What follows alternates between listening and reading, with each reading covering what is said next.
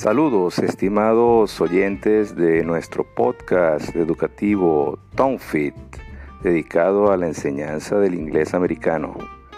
El día de hoy estaremos abordando un aspecto del inglés llamado existencias.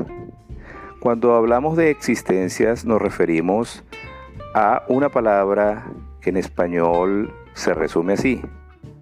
Hay la palabra hay de haber se traduce en hablar de existencias de alguna cosa.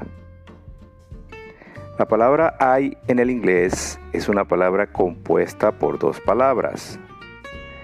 Y la segunda palabra es siempre una de las formas del verbo to be. Is, si es singular, y are, si es plural. La primera palabra es una palabra, válgase, que se pronuncia en inglés there. T-H-E-R-E, e, there. There, cuando se usa aisladamente, significa allí. Por ejemplo, si quisiéramos decir tú estás allí, dijéramos you are there. There, T-H-E-R-E, -E, there, significa en inglés allí. Y su contraparte sería la palabra here, H-E-R-E, -E, here, que significa aquí. Por ejemplo, si quiero decir yo estoy aquí, yo digo I am here. Ahora bien, si combinamos la palabra there, bien sea con is o bien sea con are, en cualquiera de las dos combinaciones adquiere el significado de I. Para que podamos entender bien su empleo, vamos a hacer unos ejemplos.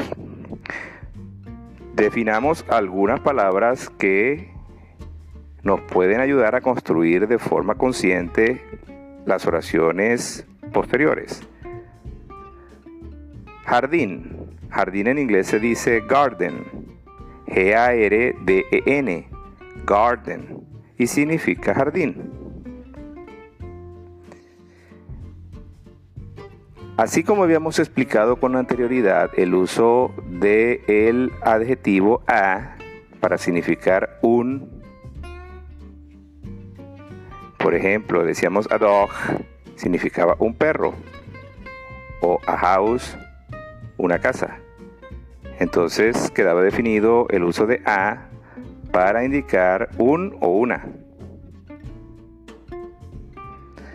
Asimismo, cuando hablamos en plural, si quisiéramos decir unos o unas, entonces la palabra que usaríamos en lugar de a sería la palabra some S-O-M-E, some. Estaremos entonces utilizando estas palabras garden and some, aparte de otras vistas en los podcasts anteriores, para explicar el uso de there is y there are para significar hay. Entonces, comencemos. Imaginemos que queremos decir hay un perro en el jardín. Sería de esta forma. There is a dog in the garden.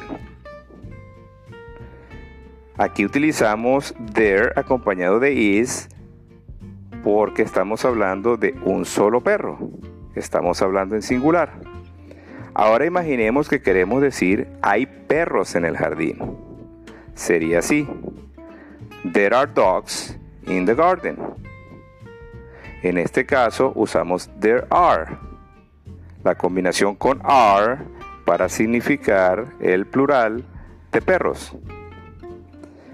Ahora imaginemos que queremos decir hay algunos perros en el jardín o hay unos perros en el jardín. En este caso sería así.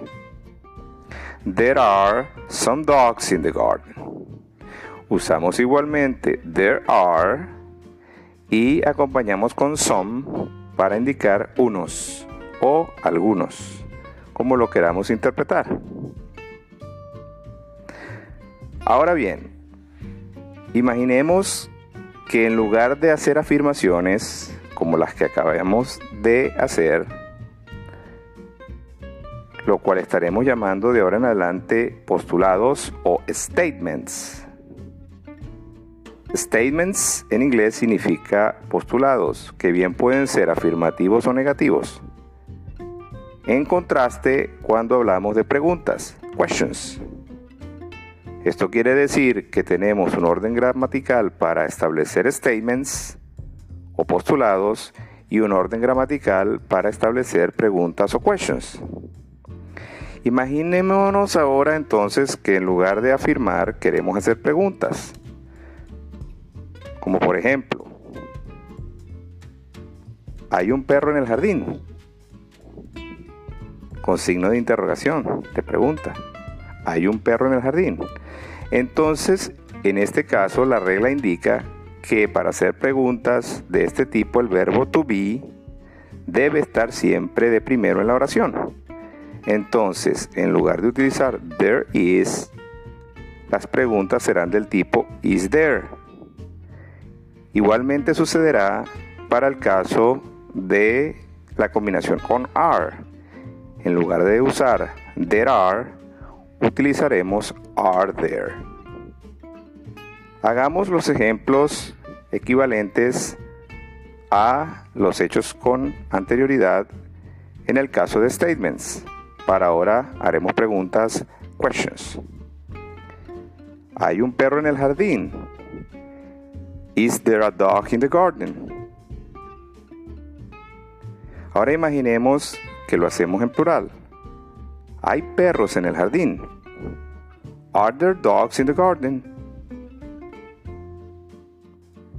Ahora imaginemos que queremos introducir la palabra some para preguntar, ¿hay unos perros en el jardín? Are there some dogs in the garden?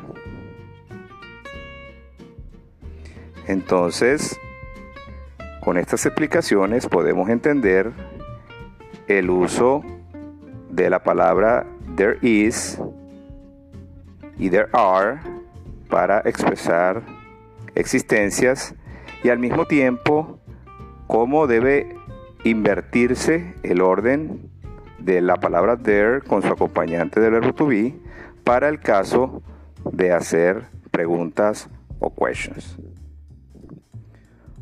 Muchas gracias por su atención.